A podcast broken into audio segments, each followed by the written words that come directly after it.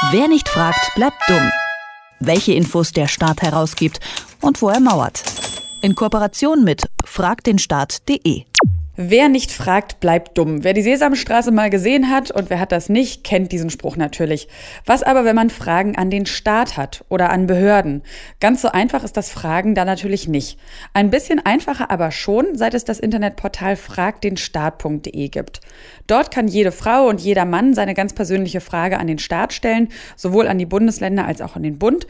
Und das Portal baut dann den nötigen Druck auf, dass diese auch beantwortet werden.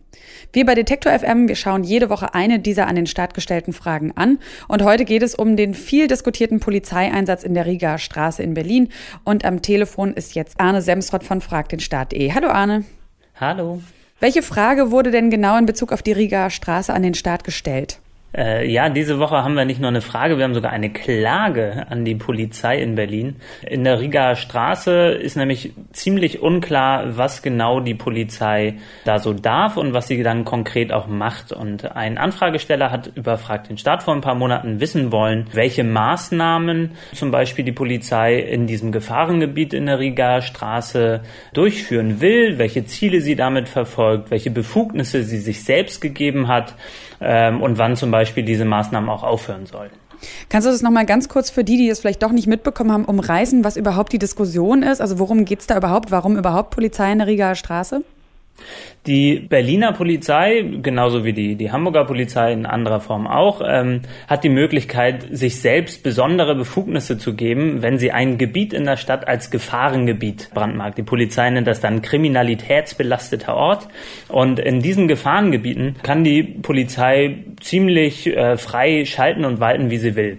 Und um die Rieger Straße sieht man ähm, vermehrt in den letzten Monaten, dass die Polizei zum Beispiel ganz viele Menschen kontrolliert. Ähm, die hat dann die Möglichkeit, deren äh, Sachen zu durchsuchen, die Personalien festzustellen. Es gibt also Personen, die einfach mehrfach am Tag ähm, da dann überprüft werden. Und ähm, eine große Kontrolle der Polizei findet da nicht statt. Das sind dann ziemlich besondere Gebiete, in denen die Polizei dann einfach mal recht frei bestimmt, was sie da so machen will. Du hast es jetzt ja schon gesagt, wir fragen normalerweise, ne, was ist denn jetzt bei herausgekommen bei der Frage und du sagtest jetzt bislang nichts und deswegen wird jetzt auch geklagt, richtig? Genau, es gibt die Möglichkeit, dass wenn es eine Ablehnung gibt, ähm, wenn es eine Antwort gibt, die nicht befriedigend ist, ähm, man dann erstmal Widerspruch einlegt gegen diesen Bescheid von der Behörde und dann, wenn der wiederum abgelehnt wird, dann auch tatsächlich vor Gericht zu ziehen. Und der Antragsteller in diesem Fall, Rainer Rehak, der hat das dann auch gemacht und ähm, in einigen Monaten werden wir dann vor dem Berliner Verwaltungsgericht sehen, was denn das Gericht von dieser Ablehnung der Berliner Polizei hält. Wie oft kommt es denn überhaupt vor, dass eine angefragte Behörde eben nicht antwortet und ihr klagen müsst? Und vor allem auch, was, was kostet das eigentlich? Ja, ähm, man kann so davon ausgehen, dass insgesamt zwei Drittel aller Anfragen erfolgreich sind. Das heißt, ein Drittel von Anfragen nach dem Informationsfreiheitsgesetz ähm, werden zum Beispiel abgelehnt oder werden gar nicht äh, beantwortet. Und ähm, da wird noch viel zu selten geklagt. Also wenn man sich mal so die Bundesebene anguckt, da gab es letztes Jahr 10.000 Anfragen. Es gab aber nur elf Klagen insgesamt vor, dem, äh, vor den Gerichten in Deutschland, die erfolgreich waren.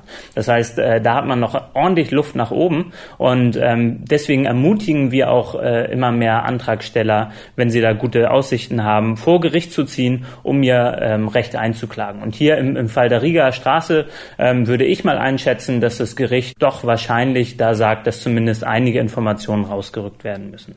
Und was ist jetzt äh, aus eurer Sicht bei dieser Anfrage besonders interessant? Ja, besonders interessant ist tatsächlich, dass geklagt wird, weil das so wenig ähm, passiert. Denn so eine Klage ist dann schon mit einem gewissen Kostenrisiko verbunden. Das heißt, wenn man eine Klage in erster Instanz, also vor einem Verwaltungsgericht verliert und sich vielleicht einen Anwalt genommen hat, dann kann das bis zu 2500 Euro kosten. Und das kann man als Privatperson natürlich nicht so einfach stemmen, während äh, die Behörde auf der anderen Seite einfach Steuergelder nehmen kann und sich dann äh, mit diesen Steuergeldern vor Gericht verteidigen. Das heißt, da hat man eine, ein starkes Ungleichgewicht, so eine Asymmetrie und ähm, deswegen versucht jetzt auch der Kläger in diesem Fall Spenden zu sammeln, Crowdfunding zu machen, um äh, die Finanzierung der Klage zu ermöglichen. Und wenn er klagt ähm, und die, die Klage, ich sag mal, erfolgreich durchbringt, dann bedeutet das, ähm, dass die Polizei diese Frage, seine Frage beantworten muss, richtig? Genau, dann muss sie zum Beispiel sagen, ob dieser Bereich ein Gefahrengebiet ist, denn nicht mal das will sie bisher zugeben. Äh, die müsste dann sagen, ähm, was für Befugnisse sie hat in diesem Bereich und, und das ist dann eher so auf finanzieller Ebene, sie muss auch die äh, Klagekosten übernehmen. Das heißt, wenn so eine Klage erfolgreich ist, dann ist sie letztlich auch kostenfrei für den Antragsteller. Und was genau erhofft sich jetzt der Kläger bzw. auch ihr für einen Erkenntnisgewinn aus dieser Anfrage?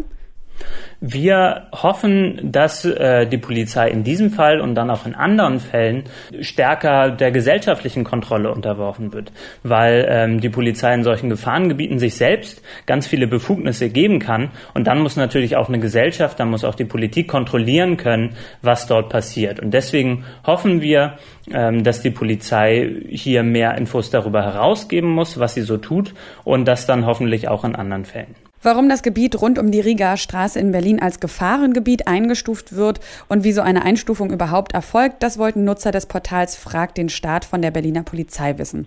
Die aber verweigert die Auskunft und darum wird nun geklagt. Erklärt hat uns das Ganze Arne Semsrott, denn der ist Projektleiter bei fragdenstaat.de und erklärt uns jede Woche eine Anfrage, die Bürger an den Staat gestellt haben. Dank, das kann man auch noch sagen, der Informationsfreiheitsgesetze. Vielen Dank, Arne. Vielen Dank. Wer nicht fragt, bleibt dumm. Die Serie auf Detektor FM. Den Staat selbst was fragen? Ganz einfach. Auf fragdenstaat.de.